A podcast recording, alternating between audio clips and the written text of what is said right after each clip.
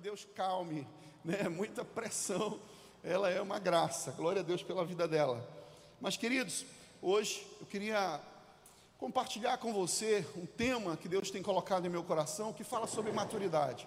Fala assim: Deus deseja que alcancemos a maturidade. Mas antes de abrir a sua Bíblia, eu queria que você levantasse ela o mais alto que você puder, como sempre fazemos essa declaração. Faça isso com muita autoridade, faça isso para o inferno ouvir, para Satanás bater em retirada, faça isso como um exército do Senhor, numa só voz, diga: Esta é a minha Bíblia, eu sou o que ela diz que eu sou, eu tenho o que ela diz que eu tenho, eu posso fazer o que ela diz que eu posso fazer. Pai, fala ao nosso coração de uma forma poderosa e sobrenatural. Que não seja o pregador, mas que seja o teu Espírito Santo falando através dele, Pai. Queremos sair daqui, daqui tocados pela tua presença. Em nome de Jesus oramos e te agradecemos pelo milagre, pela manifestação do sobrenatural neste lugar. Amém, Jesus e amém. Queridos, como eu estava falando, nós estamos vivendo um tempo em que esse tema ele vem muito a calhar. Não apenas aqui em Lagoinha, mas no Brasil como um todo e no mundo. Se você observar o tempo que nós estamos vivendo, é um tempo em que nós nunca tivemos tantas ferramentas de discipulado, de cuidar, ferramentas para cuidar de pessoas na igreja. Tantas ferramentas, então, por que, que muitas das vezes a gente não alcança a maturidade? Por que, que muitas das vezes a gente não dá um passo, no, não, não, não, não assume um papel que o Senhor espera que a gente possa assumir? Então, o tema, como eu falei ainda há pouco, é Deus deseja que alcancemos a, a maturidade. Nós, mesmo diante dessa tantas ferramentas de cura e de libertação, a gente tem visto as pessoas assim, sempre precisando de ajuda, sempre precisando de um direcionamento, sempre precisando de algo para ser feito por ela e claro, a gente quer ajudar. Aqui mesmo nós temos tantas ferramentas importantes. Nós temos aqui o discipulado de transferência, que nós dizemos, nós são cinco lições, no qual a gente fala um pouco de teologia, base do que a igreja acredita. Quando você escreve aí, eu quero me transferir, todo mundo que quer se tornar membro da igreja, a gente faz essas cinco lições. A quinta lição a gente fala da visão da igreja. É importante a gente entender onde a gente está, qual é o propósito dessa igreja, visão, missão e propósito. Nós também temos o batismo em águas e a gente faz, nós fazemos 12 lições, que também é uma ferramenta importante de discipulado. Nós fazemos isso. Nós também temos domingo de manhã aqui um culto extraordinário. Eu creio que, assim, sem, sem é, é, ser altivo, mas é um dos melhores cultos dessa cidade de ensino porque nós temos um mestre na igreja que Deus tem levantado para queimar o nosso coração no ensino da palavra, é um fundamento inegociável. As ferramentas elas podem mudar, mas o fundamento que é a palavra de Deus ela nunca vai mudar. E domingo de manhã é um tempo de ensino, também é um discipulado, é um discipulado doutrinário. Nós temos também uma mulher de honra que as mulheres se organizam e elas fazem o discipulado aí, né? Elas têm o curso, depois tem o mentoreamento, elas cuidam uma das outras, é algo tão extraordinário também. Deus tem levantado as mulheres. Nós temos também o Bem Casados, é um curso. Eu estou falando de ferramentas de discipulado que a igreja tem. É um curso focado em casais, bem casados. E você pode entrar a qualquer momento. Você pode entrar ele faltando a última lição, porque ele começa, ele nunca termina, só termina quando Jesus vier e buscar a sua igreja, porque nós entendemos que o casal não pode esperar, a situação que a gente não consegue esperar, então é agora, é urgente. Então as lições elas foram feitas propositalmente, ela inicia e termina o tema e já começa outro, ou seja, você pode iniciar a qualquer tempo. Não precisa esperar terminar aquela turma. Também é uma ferramenta de discipulado. Nós temos a escola de noivos, também é uma ferramenta de discipulado. Nós temos, é, eu ia dizer, nós temos o curso de homens. Não, está no plano. Está no plano de Deus. Nós temos o curso de homens, o discipulado de homens está na futebol toda tarde, todo sábado, tarde, 17 horas. Pastor Márcio, as mulheres ficam tiririca comigo. Mas a gente vai fazer, gente. Ano que vem, é, ano que vem a gente vai estar com o nosso curso aqui de discipulado dos homens também. As mulheres elas estão realmente muito mais organizadas e a gente precisa fazer. Nesse momento, o homem ele é mais, né? Tem que conectar, tem homem mais, tem que precisar, não sei, não, não sei se é só eu, mas a gente às vezes precisa de estratégia. A mulher ela sabe o que quer, né? Então, o homem a gente está por enquanto jogando bola, mas a gente vai fazer. nós vamos fazer sim o curso de homem. Também nós vamos fazer ano que vem o Habitudes, que é um curso muito interessante para o líder, liderança jovem, é atos e hábitos e atitudes. Também atenção, papai e mamãe. É um discipulado também que a gente quer fazer com o seu filho que é adolescente, o Tim, não é? A gente quer fazer um curso que é é um teste vocacional, é, um, é, uma carreira. A gente faz e ao final a gente dá indicativos em que área do conhecimento seu filho tem aptidão para trabalhar. É claro que isso não é uma, algo definido, é só um indicativo, não é? É como o discipulado deve ser. A gente não toma decisão pela pessoa de forma alguma. A gente apenas dá um indicativo para ela. E esse curso ele tem esse propósito. Eles estão em implementação lá na juventude, lá no Legacy Jovem, que é um teste de carreira, como eu falei. Também nós temos na área da arte, você que quer trabalhar com louvor, arte, dançando, você quer trabalhar na, na, área de, no coral, na área da música na igreja, nós temos uma ferramenta tão extraordinária. Tudo isso que eu estou falando aqui é ferramenta de discipulado. Nós temos uma ferramenta tão extraordinária que é a nossa fábrica de arte. Lá a gente faz um módulo de ensino. Todos esse, todo esse povo aqui, inclusive sábado passado, eu e a Sandra e o pastor Silvestre, nós estávamos lá na fábrica de arte e nós acompanhamos a formatura de dois membros aqui. Eu já vi aqui o Tiago, cadê o Tiago? Cadê o Tiago? Tiago está ali, cadê? Foi arrebatado? Eu fiquei, cadê o Tiago? Ah, ele está com dor de cabeça, foi lá fora, tá. Tiago e o Daniel também, né? Daniel, dá um sinalzinho assim com a mão. O Daniel também, ele estava lá fazendo curso, né? Fazendo a formatura dele, eu fiquei tão orgulhoso lá. O único pastor que estava ali presencialmente acompanhando, né? As pessoas, eu falei, Deus, que honra, que legal. E é uma ferramenta muito importante. Você que quer fazer parte do louvor, existe um caminho. Ninguém está fazendo sem entendimento. Nós precisamos entender que há um propósito para tudo.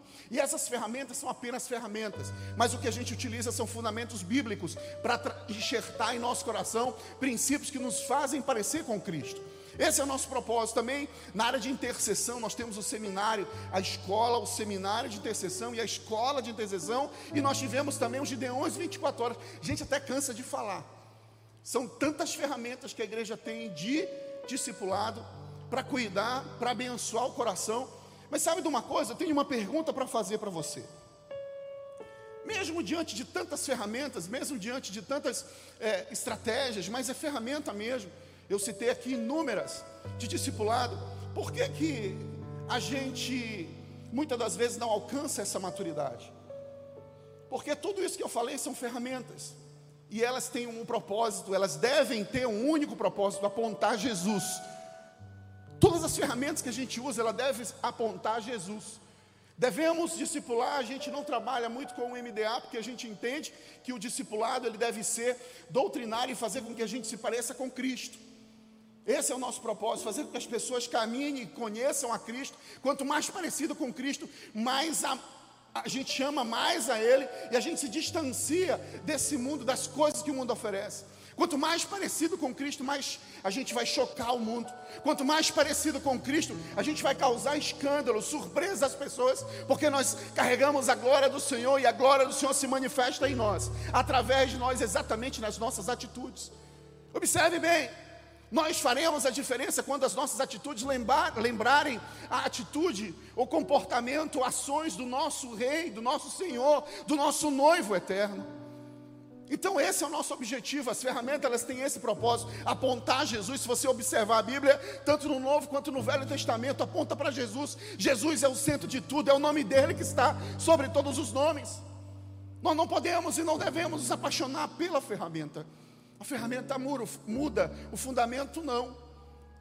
A ferramenta é uma alegoria, é a pintura, é a estratégia, ela pode mudar. Mas o fundamento não muda. Mas sabe, tem duas coisas que Deus deseja para os seus filhos. A primeira é salvação e a segunda é a maturidade. Diga comigo, tem duas coisas, não, não fala tem duas coisas, só fala salvação e maturidade. Tem duas coisas que o Senhor deseja para nós, é sal e Vamos falar forte? Duas coisas que o Senhor espera para nós. Deseja que nós sejamos salvos e alcancemos a maturidade. Esse é o dois desejos do Senhor. Em 1 Timóteo, capítulo 3, verso 3 a 6 diz: "Porque isto é bom e agradável diante de Deus, o nosso Salvador, que quer que todos os homens se salvem e venham ao conhecimento da verdade." Porque há um só Deus, um só mediador entre Deus e os homens, Jesus Cristo, um homem, o qual se deu a si mesmo em preço de redenção por todos, para servir de testemunho ao seu tempo. Então observe bem. Jesus é o caminho, Ele é a verdade, Ele é o nosso principal discipulador, Ele é o nosso exemplo, então é para Ele que a gente tem que apontar. A nossa maturidade ela está diretamente ligada, diretamente proporcional, diretamente conectada com Ele. Quanto mais próximo dele chegar você a mim, eu me achegarei a vós. Achegai você a mim, eu me achegarei a vós. Chegai você a mim, eu, chegarei, eu me achegaria a vós, e isso em todas as áreas da nossa vida. Gente, em todas as áreas da nossa vida, a solução está em Cristo. Que é um exemplo, ontem eu saí para, depois do culto que nós estávamos, eu saí para comer e eu vi um exemplo muito interessante, eu queria reproduzir aqui. Leleu, corre aqui rapidinho. Leleu e Hugo, corre aqui rapidinho. Talvez você está aqui, está querendo um relacionamento, querendo casar, um relacionamento, ou não sei. Não sei qual é o teu desejo. Um fica aqui, fica distante de mim, e o outro fica lá também. Eu não sei o que, você está procurando, eu não sei qual é o teu desejo, mas observe como Jesus é o centro de tudo. Ele diz: Achegai-vos a mim, e eu me achegarei a vós. Vamos dizer que eu sou Jesus, tá? Pela misericórdia. E Ele está querendo. Qual é o teu desejo, Leleu? Um terceiro filho? Não, Jesus, calma. O terceiro filho. Eu sei qual é o teu desejo, é casar. Cadê a linha? Eita glória, a linha está ali. Então observe bem, a solução para o Hugo que eu estou dizendo está em Jesus. A solução para o Leleu, que é um desejo diferente do Hugo, está em Jesus. Então, se, eu, se Jesus tem a solução, quanto mais ele se aproxima de Jesus, mais próximo do objetivo ele está, estará. Então vem, Leleu, mais perto Vem, Hugo, vem, Hugo, mais perto de Jesus, ele vai alcançar. E quanto mais perto, ele vai alcançar o seu objetivo. Quem está entendendo o que eu estou falando? Quando a gente se achega ao Senhor, a gente, nós não somos apenas transformados, mas a Bíblia diz: agrada-te do Senhor e Ele satisfará o desejo do seu coração. Obrigado a vocês dois. Vocês podem aplaudir eles com carinho?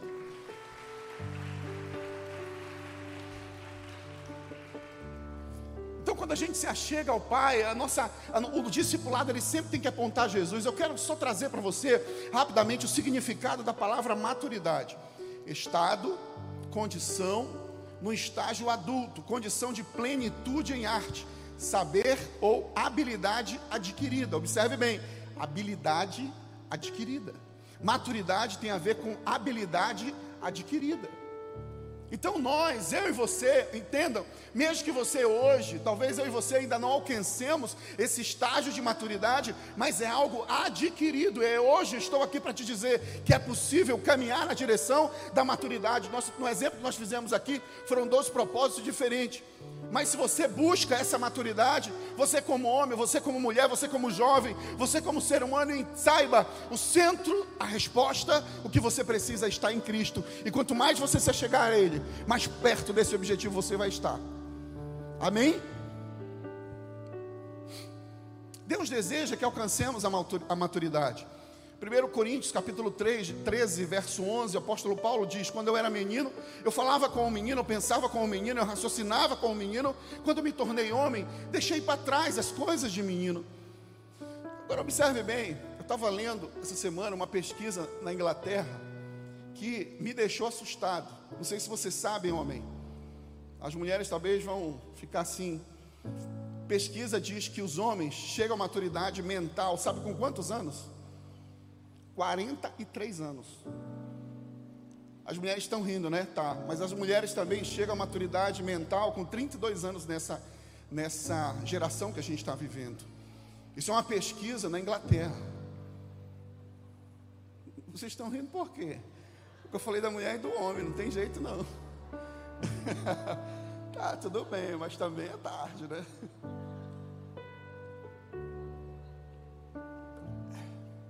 Eu sempre tenho que dar um outro lado, né, filho? Não pode ser só as mulheres, não. Mas vamos lá. Então essa pesquisa diz isso. Eu fiquei impactado quando eu vi 43 anos. É, a pesquisa diz que é quando o homem adquire a maturidade. E aí eu fico pensando, eu não estou falando, gente, de maturidade, um homem sisudo, um homem que não brinca, um homem que não conta piada, um homem que sabe que é sério, que vai e vem ranzinza. Não, estou falando de alguém que sabe o que quer, que tem propósito. A gente pode ser bem-humorado, eu tenho bom humor, eu brinco, a Sandra sabe disso. Eu tiro o maior sarro e às vezes eu me controlo quando eu estou na frente dos irmãos, porque eu gosto de contar piada, mesmo não sabendo, mas pelo fato de eu não saber, acaba ficando engraçado, porque a única piada que eu nunca esqueço e gosto de contar é: havia uma galinha perneta que quando ela foi andar, ela caiu. Viu como ela é sem graça? Mas os meninos acham graça que é brincadeira. Então é isso. Não estou falando disso da pessoa sisuda que não pode, que não conta piada. Estou falando de uma pessoa que não sabe o que quer, que é sem propósito, é folha ao vento. Não. Deus espera de nós, homens, que nós possamos entender que nós temos propósito e destino. Eu estou falando de homem que não tem maturidade, ou mulher, não tem compromisso com quase nada. Ô gente, eu sei que nem todos nós, todos os homens, todas as mulheres são assim, mas eu estou falando com aquele que é assim. E Deus sabe com quem eu estou falando aqui. O Senhor te atraiu aqui para ouvir que Ele é, o, Ele é a solução para a tua vida, talvez nessa imaturidade que você tem vivido. Observe bem, sinais de que, que é coisa de menino. O homem não tem compromisso com quase nada, não tem compromisso com o trabalho, chega atrasado. É aquela pessoa do trabalho que todo mundo, ah, aquele que você sabe que já vai dar uma desculpa. Esse é o imaturo, que não tem responsabilidade com aquilo que ele assume, com seus compromissos, que vocês estão entendendo, não tem compromisso com o estudo. Aquele que essa semana, semana passada, semana, é, semana passada, acho que foi terça-feira, eu estava na na UFPA e eu peguei o meu, eu fiquei olhando lá a situação, vendo a UFPA, fui no banco e chegando lá, eu lembrei em 2001 meu curso que fiz lá, fiquei lembrando do início da minha empresa e eu fiquei assim, até fiz uma live ali, eu estava meio é, é, saudosista, né? Lembrando da situação que eu vendia de manhã, esperava para receber à tarde, porque o capital já tinha ido. As pessoas perguntavam: você é o entregador, você é o vendedor, você é o que pega o fax, você responde a cotação e você é o que carrega também. Eu falei: sou, e eu sou o que vou gastar o dinheiro também. então, eu dizia, eu assim, foi o início, aí eu me lembrei, eu falei: vou pegar meus filhos e vou trazer aqui. Eu liguei passando, falei: meu bem, desce aí que eu vou pegar você, eu quero que os meninos venham, vejam aqui a faculdade. Eu mostrei para eles a universidade, fui mostrando, olha, aqui forma advogados, aqui forma, forma é, é, operadores do direito, ali forma médico, ali forma engenheiro. Eu fui dizendo ali forma arquiteto, economista, contador, administrador, a melhor profissão do mundo. É, os, os enferme, enfermagem, não é na UFPA, mas, enfim, fui começando, comecei a falar. Não é no campus Belém, né? No campus aqui do Guamá, melhor dizendo. Então, mas biomedicina, enfim, tantas coisas que são feitas lá. E aí eu falei, filho, o Felipe, né, dizendo, pai, deve ser difícil entrar aqui, né? Eu falei, é, tem que fazer uma prova, uma prova que chama vestibular. Ou Enem, você tem que estudar muito. Ele disse, pai, se você tivesse me trazido aqui mais rápido, eu levava mais a sério meus estudos. Sabe de uma coisa? Às vezes eu e você, como pai, precisamos fazer coisas que são simples, mas vai tocar os nossos filhos. Às vezes a gente briga, briga, briga, briga para que eles tenham responsabilidade, mas a gente às vezes não pega ele e leva para a realidade da vida. Isso é ser homem. Isso é, é, maturidade, é querer que nossos filhos adquiram a maturidade. Ah, pastor, mas ele eu não posso trazer um peso. Não, é responsabilidade. Desde criança a gente precisa ensinar a criança. Porque a Bíblia diz: ensina a criança no caminho que ela deve, e quando ela cresce, ela não. Mas isso você pode ser por bem e por mal, porque você pode ensinar ruim. E quando ela cresce, vai ser difícil. Ainda bem que existe o carpinteiro. Porque se aquela música diz que o pau que nasce torto nunca se endireita, tem outra música que diz que o carpinteiro, quando ele chega, ele endireita assim. Ele faz nascer de novo. Ele transforma o coração. Ele muda a mente. Deus é poderoso para fazer todas essas coisas. Mas sabe de uma coisa? Às vezes, o, sinais de coisas de menino, às vezes o cara fica. É, sabe, uma coisa que eu tenho prestado atenção, gente, observe bem, mulheres e homens. Uma coisa que eu tenho percebido que é comum é que nas entrevistas pastorais, uma das perguntas que a gente faz é: vocês têm feito o seu devocional? E a maioria, ou uma grande parte, melhor dizendo, diz assim: as mulheres olham logo para o homem com uma cara feia e dizem: Eu tenho feito. E se não for eu para puxar para fazer, não acontece o devocional. E eu fiquei assim pensando, meu Deus, quando eu fui preparar esse sermão, eu fiquei pensando, essa é uma realidade. O Senhor, Ele deseja que a gente adquira maturidade, não é as mulheres que têm que ficar puxando os homens, mas o sacerdote da casa é, é os homens. Esse é um papel que Deus estabeleceu para a gente fazer. Os homens precisam se levantar, precisam se posicionar como rei, como sacerdote dentro do lar. Não é chegar e botar o pé em cima da mesa da sala e dizer, me serve disso, me serve daquilo. Não, é servir, porque o maior é aquele que serve. Trazer a palavra de Deus, ministrar o coração dos filhos apresentar sua família diante de Deus. Mas sabe de uma coisa? Muitas das vezes o coração do, do, do, homem, do marido, do esposo, do líder dentro de casa, ou do jovem, só é preocupado, só está é, ocupado com as coisas que são fúteis, tipo futebol. O cara só fala em futebol, ele está preocupado com a tabela do campeonato paraense ou brasileiro. Gente, nem sofre, é ruim. Pode ser um azul claro e branco, ou o azul estranho, mas os dois é ruim são ruins. É verdade ou não é verdade? O azul e branco é um pouquinho melhor. Então, às vezes, a gente só fica nisso, é no videogame. Gente, tem uma geração que é só FIFA, é só PES. É incrível, o cara de 42 anos brincando de pés dentro de casa e ainda na casa da mãe. É verdade ou não é verdade? É verdade, as mulheres querem, pedem para que o homem levante, se levante, tome um posicionamento, trabalhe, se posicione. Não é para mandar, é para se posicionar, entender o seu papel dentro da sociedade. Outra, outro sinal de alguém que é muito menino ou menina também, imatura, é alguém que sempre depende de alguém, é uma pessoa que sempre depende de alguém para resolver os seus problemas. O que, que o menino faz? O que, que a criança faz? A criança faz caquinha, ela não consegue se limpar. A telinha chega e diz: Totô, papai, totô. E ela quer logo para ser limpa. Ela, então eu, a Sandra vai lá e vai limpar o totô. Mas a Estelinha falando isso é uma bebê. Mas muitas das vezes a gente só a gente diz assim, eu quero um discipulador. E a gente chega diante do discipulador e diz, Totô, Totô, vai limpar aquilo que eu fiz. gente, desculpa. Eu sei que você pode dizer, poxa, uma palavra de domingo dura. Mas é no confronto que a gente se transforma. É na prensa que sai o, o azeite. Não adianta, né? a vida não é mamão com açúcar. A salvação é de graça, mas o reino do Senhor ele é alcançado na força. Entenda bem isso. Entenda bem isso. Às vezes a gente, sabe, abre mão da família por outra coisa de menino. A gente abre mão de. Gente, às vezes a gente vai aconselhar casais, a gente tem vontade de jogar alguma coisa na cabeça. Não é brincadeira não, gente. Às vezes a gente ouve um casal e a gente sabe que é sério o problema e a gente ora, a gente pede intervenção de Deus, mas tem gente que é tanta pode falar, continua, não tem problema, não vou te expor. Mas olha, pensa bem no que tu está falando, pensa bem na tua vida. Olha o desafio que você está é, enfrentando. É besteira, gente. É besteira. É tolice, é coisa de menino. Se levante e se posicione dentro da sua casa não dependa de ninguém emocionalmente, não tenha relacionamento para que você fique dependente emocionalmente, porque você não cresce. E tem duas coisas que o Senhor espera: é. Vocês não estão aqui. Tem duas coisas que o Senhor espera para nós: o que é? Mas como é que Ele vai vamos alcançar a maturidade, Ele poder contar conosco no seu exército, se a gente fica preocupado com besteira? Somos imaturos na fé, só ora pela mesma coisa. Só ora pelo Senhor, me perdoa porque eu errei de novo. Meu Deus do céu, já está até rasgado o teu pecado, não, vai nem escrever mais. Toda vez você peca e volta de novo.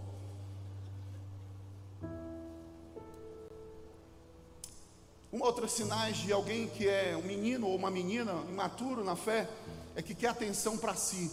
É verdade ou não é verdade? As crianças não fazem assim? Elas fazem tudo para chamar atenção.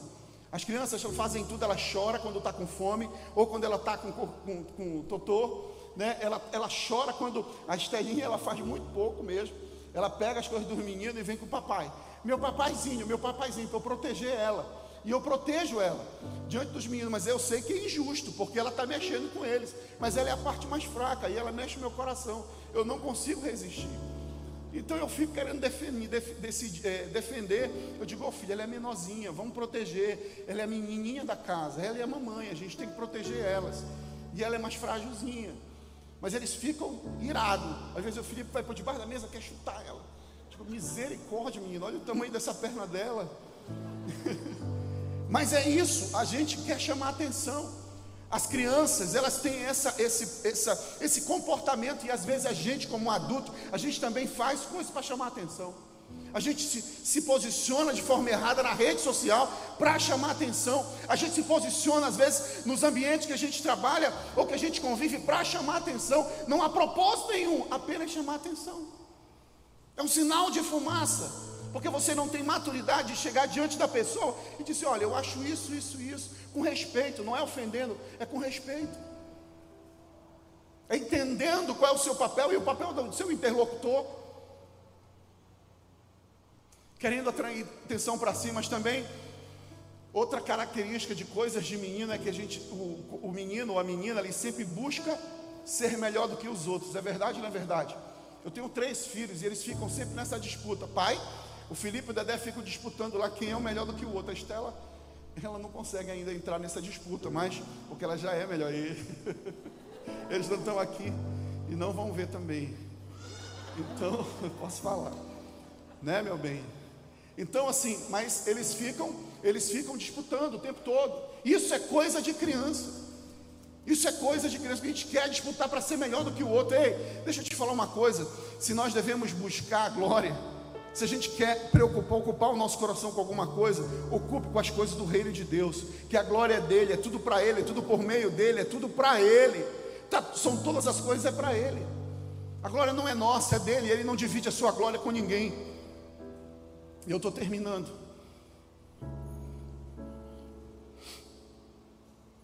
Hebreus, capítulo 5, verso 11 diz: alimento, leite e sólido. Às vezes a gente, o problema da imaturidade é que a gente não consegue avançar e fazer parte do propósito de Deus, ser um membro do corpo de Cristo ativo e agente de transformação, porque a gente só quer coisas para nós. A gente não consegue estar no nível de através de nós. Você está entendendo o que eu quero dizer? A gente só ora para pedir perdão, a gente só ora para as nossas coisas, nos passamos a ser egoístas. Nós queremos ser o centro das coisas e aí é difícil Deus contar conosco, porque a gente não ora pela cidade, pelo estado, pelas famílias, pelas crianças. A gente não ora por salvação, por transformação. A gente ora pelos nossos problemas, pelos nossos desafios. Isso é um desafio. Hebreus capítulo 5, verso 11 diz: a esse respeito tenho muitas coisas a dizer, e difíceis de explicar, porquanto vós tendes tornado tardios em ouvir. Pois, com efeito, quando desvi, deviei ser mestre, atendendo ao tempo decorrido, tendes novamente necessidade de alguém para que vos ensine de novo quais são os princípios elementares dos oráculos de Deus. Assim vos tornardes como necessitados de leite e não de alimento sólido. Sabe qual é o outro sinal? Eu me lembrei aqui agora. Sabe qual é o outro sinal de alguém que é menino ou menina na fé? É que ele só se alimenta de palavras que já foi revelada, ou da internet, ou apenas aqui no culto. Deixa eu te falar, uma palavra, um sermão desse, a gente vai orar. Gente, eu tenho várias Bíblias lá, a gente vê o significado, qual é a versão. A gente, eu fico dizendo, Senhor, o que tu queres falar com a tua igreja? E aí a gente faz um processo, a gente vai olhando, vendo, vendo um livro aqui, vendo um livro ali, vendo um processo, discute com a Sandra, vai vendo um negócio assim, fala na célula, no, no, no GC eles nem sabem que eu estou vendo, testando aqui o contexto da palavra, né? Ligo para o pastor Giovanni poucas vezes, mas de vez em quando eu mando uma mensagem para ele, ele não sabe, mas eu estou utilizando ele, né? E a gente vai fazendo, e aí chega aqui e traz a palavra mas foi algo que foi digerido, demorou, suou. A gente tem que orar, tem que buscar a Deus para falar com a igreja, porque não é eu que vou trazer a palavra de revelação, é o Espírito Santo de Deus, é Ele que traz, não é a palavra de conhecimento no nível intelectual, eu estou falando no nível de transformação, a palavra que penetra na junta e medula e que promove a transformação. Entenda bem isso. 1 Coríntios capítulo 3, diz assim, a partir do verso 1 e 3, diz assim: Eu, porém, irmãos, não vos pude falar como a espirituais, assim como a carnais, como as crianças, como crianças em Cristo. Leite vos dei de beber, não vos dei alimento sólido, porque ainda não podias suportá-lo, nem ainda agora podeis, porque ainda sois carnais. Porquanto, havendo entre vós ciúmes e contendas, não é assim que sois carnais e andais segundo o homem? Gente, mais claro do que essa palavra, eu vou ler de novo. Observe bem. Olha o apóstolo Paulo falando à igreja de Corinto. Aqui no capítulo 3, se fosse, você já tivesse aquela agenda, já anotava, não é? Então diz, ó, eu, porém, irmãos, não vos pude falar como a espirituais, ou seja, o nível é bem raso. E sim como a carnais, como a crianças em Cristo.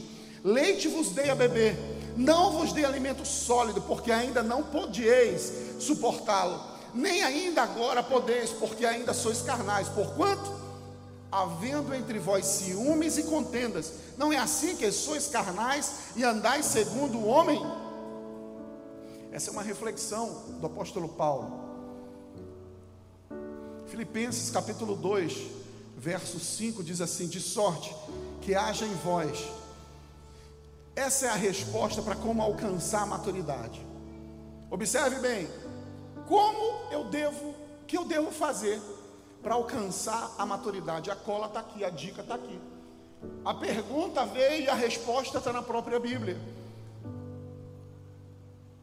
Observe bem, o apóstolo escreve e diz: de sorte que haja em vós o mesmo sentimento que houve também em Cristo Jesus, que sendo em forma de Deus, não teve por usurpação ser igual a Deus, mas esvaziou-se a si mesmo, tomando forma de servo, fazendo-se semelhante aos homens e achando na forma de homem, humilhou-se a si mesmo, sendo obediente até a morte e morte de cruz. Por isso Deus também o exaltou soberanamente e lhe deu o um nome que está sobre todo nome, para que ao nome de Jesus se dobre todo o joelho do que estão nos céus, na terra e debaixo da terra, e toda língua confesse que Jesus Cristo é o Senhor, para a glória de Deus, o nosso Pai. Como alcançar a maturidade? Dessa forma, devemos observar como Jesus fez, devemos observar as atitudes, as palavras, devemos fazer uma reflexão pessoal.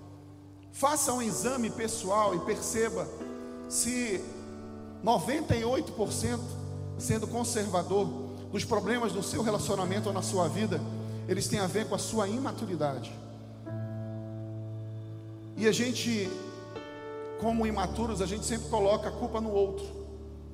A gente sempre diz: foi o meu irmão, foi o mano, foi a mana, foi o papai, foi a mamãe. Como maturos a gente faz isso. Foi o pastor, foi o líder, foi o A, foi o B, foi ele que não quis me ajudar.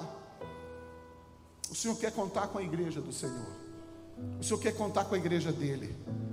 Nós precisamos nos levantar cheios de Deus, cheios da graça, do favor, de revelação do Senhor.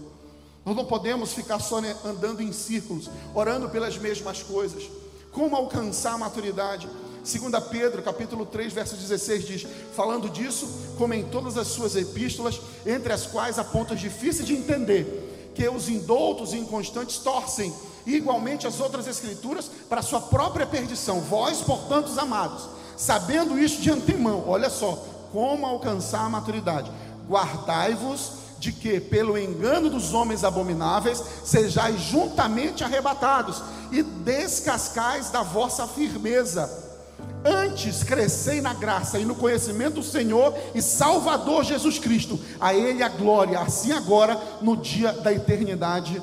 Amém. Como alcançar a maturidade? Crescei na graça, no conhecimento do nosso Senhor e Salvador Jesus Cristo. Como é que você adora quem você não conhece? Você tem tido relacionamento com Deus? Você tem tido relacionamento com o Espírito Santo de Deus? Você sabe, você entende qual é o teu chamado, qual é o teu propósito, qual é a sua identidade, ou você também tem confundido identidade com comportamento. Você olha as pessoas e julga elas pelo comportamento e não pela sua identidade. Mesmo que elas se comportem mal, mesmo que elas levantem falso testemunho, ela continua como filho de Deus. Talvez um filho pródigo, que o Senhor continua de braços abertos para que ele volte. Mas sabe de uma coisa? Continua como filho. Porque quem separará nós do amor de Deus? Ninguém, nem a profundidade Nada pode nos separar do amor de Deus. O amor dele é infalível, poderoso, transformador. E o amor dele está aqui para nos salvar, para nos transformar. E eu queria que você ficasse de pé nesse momento.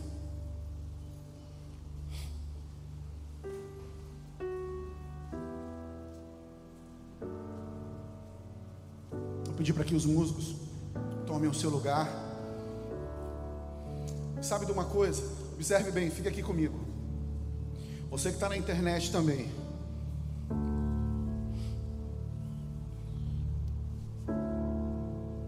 Você que está na internet também. Preste bem atenção. Tudo pode falhar. Essas ferramentas todas que eu falei ainda há pouco no início da palavra, elas podem falhar. O seu líder pode falhar. O seu mentor, o seu discipulador pode falhar. Mas sabe por que, que nós devemos olhar para Cristo como nosso discipulador, como nosso único discipulador infalível? Você sabe por quê? Porque aqui em João capítulo 4, 14, melhor dizendo, verso 16 diz: Disse-lhe Jesus: Eu sou o caminho, eu sou a verdade, eu sou a vida, e ninguém vai ao Pai a não ser por mim. Sabe o que quer dizer isso? Que a ferramenta vai passar, mas Jesus é o caminho. O horóscopo, muitas das vezes a gente é cristão e consulta o horóscopo.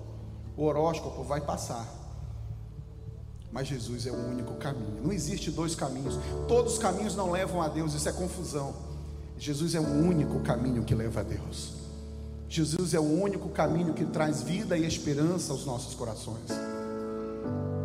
Jesus é o único caminho, sabe por quê? Jesus é o único discipulador que não falha, porque ele foi o único que enfrentou e venceu tudo aquilo que hoje eu e você enfrenta. Você entendeu o que eu quero dizer? Jesus é o único que entende sobre mim, sobre você, como ninguém entende. Por isso é o nosso discipulador perfeito. Por isso que nós devemos apontar a Ele sempre por isso que o nosso coração precisa ser dele. Por isso que é tudo para ele, por meio dele são todas as coisas. Jesus é o único discipulador que não falha, que não entristece, que não manipula, que não se utiliza do cargo para tirar vantagem. Não, ele se entregou. Pelo contrário, ele morreu por mim e por você. Ele é o único caminho. Eu não sei qual é a tua situação, qual é o teu desejo, qual é o que você tem buscado. Mas eu estou aqui para te dizer que Jesus é o único caminho que leva a essa solução que você precisa, não o que você quer, mas aquilo que você precisa. Eu estou aqui para te dizer que Ele é o caminho, a verdade, a vida, e ninguém vai ao Pai a não ser por Ele. Não existe dois caminhos, três caminhos. Ele é o único. Ele é perfeito. Ele é o único que nos leva a Deus. Ele é o único que traz sentido à nossa vida. Eu não sei como está o teu coração, como está a tua vida. Mas o Senhor hoje está te dizendo: se tudo falhou, Ele está aqui de braços abertos para dizer que Ele não falha, porque Ele entende a tua dor. Ele enfrentou e venceu os desafios que hoje eu e você enfrenta. Ele enfrentou e venceu, porque Ele disse: Eu venci o mundo. Vocês podem até ter tribulação, mas não fiquem entristecidos, não fiquem desanimados, não fiquem de mimimi. O Senhor venceu o mundo. Ele disse: Eu vencei, vocês vencerão também. Aliás, vocês farão coisas maiores que eu. Olha o mestre falando. Ele era 100% homem e era também 100% Deus. E ele está aqui com os olhos dele voltados, fito nesse lugar, fito no teu coração, olhando para você Entregue o seu coração e a sua fraqueza para Ele nessa noite. Entregue as suas limitações no altar do Senhor. Entregue aquilo que você é e saia daqui nunca mais como mesmo. Não saia da mesma forma. Saia daqui tocado pelo Espírito Santo de Deus, porque Ele está aqui para transformar, para mudar a tua vida, mudar a tua história. O Senhor está aqui, a presença dEle é real neste lugar. Queridos, tem palavra que não tem emocionalismo. Palavras que é, é discussão mesmo, é sermão da montanha. É uma decisão racional. É o entendimento racional. É entendimento de que nós precisamos da graça, do favor de Deus. Quantos precisam da graça, do favor de Deus? Levanta a mão. Todos nós precisamos. Todos nós precisamos. Mas eu queria que você colocasse a mão no teu coração nessa noite. Eu quero orar por você. Te apresente diante do Pai te apresente diante do Pai. Talvez você esteja tão apaixonado por uma ferramenta ou por algo que você já tentou tantas vezes. Talvez você está aqui tão decepcionado com alguma coisa, talvez com a igreja ou com um relacionamento. Deixa eu te dizer, entrega teu caminho ao Senhor, se aproxima dele, igual como nós fizemos aquela dinâmica de ainda há pouco. Quanto mais perto dele, mais perto da graça e do favor que Ele tem para disponibilizar para você. Mais perto do milagre que Ele tem para liberar para a sua vida nessa noite. Mais perto de te dar um novo coração e uma nova mente, Ele tem para te entregar nessa noite. Mais perto da paz que excede todo entendimento. Mais perto da cura, da sua, da sua cura emocional. Mais perto, mais perto, mais perto dEle. Pai, nesse momento, Senhor, eu quero orar pela tua igreja. Todos nós estamos com a mão no coração, porque sabemos que é do coração que procede a saída da vida, Senhor. E nós, como igreja, nessa noite, queremos entregar o nosso coração a Ti, Pai.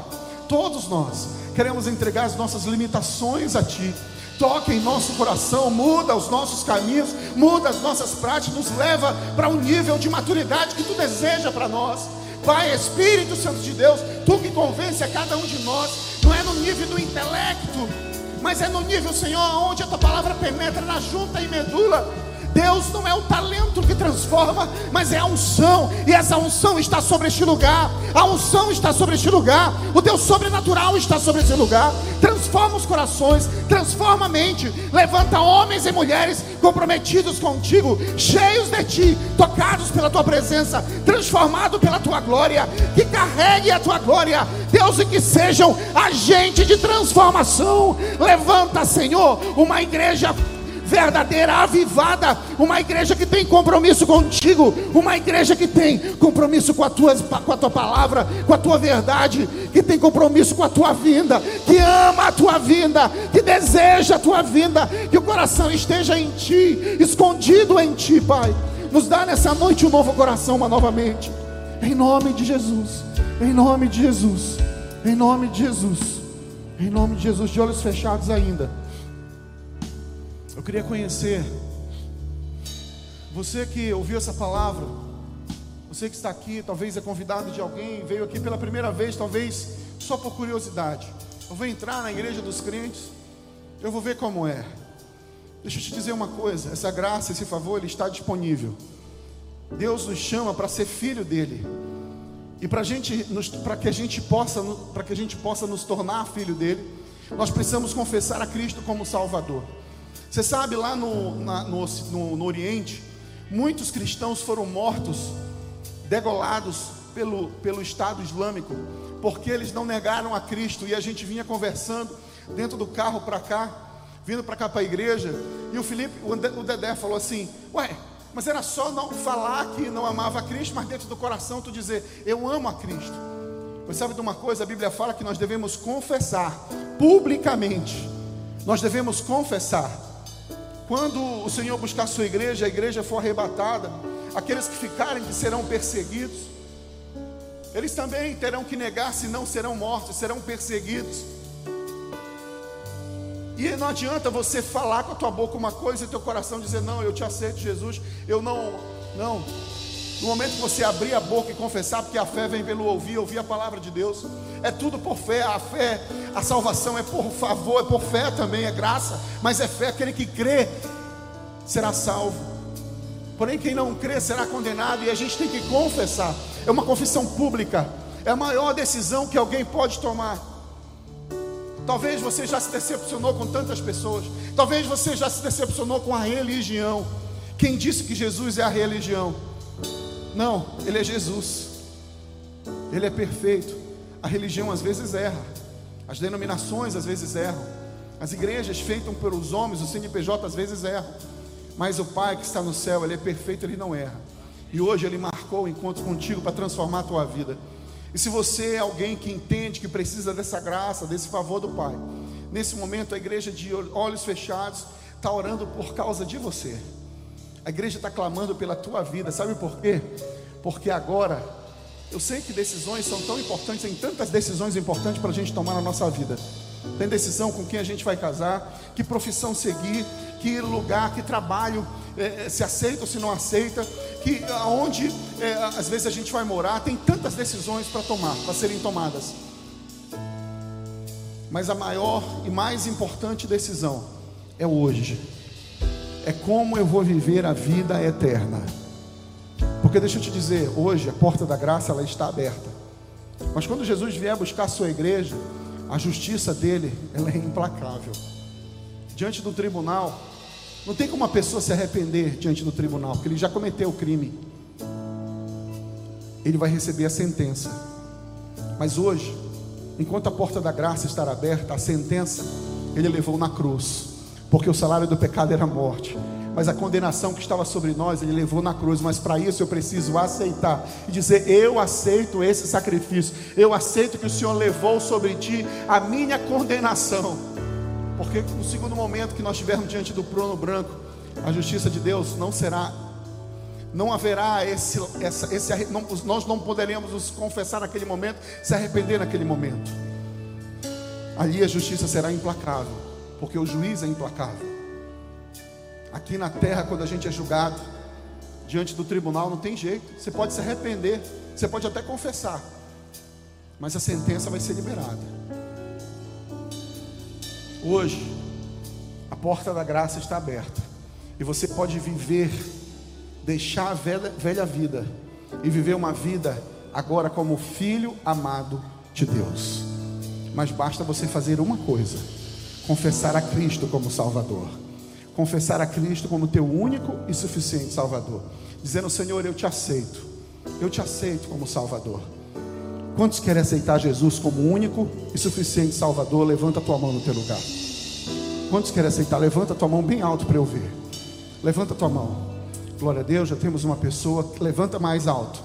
Se você quer aceitar Jesus, se você quer confessar a Cristo como Salvador, receber essa adoção, levanta essa mão bem alto no teu lugar.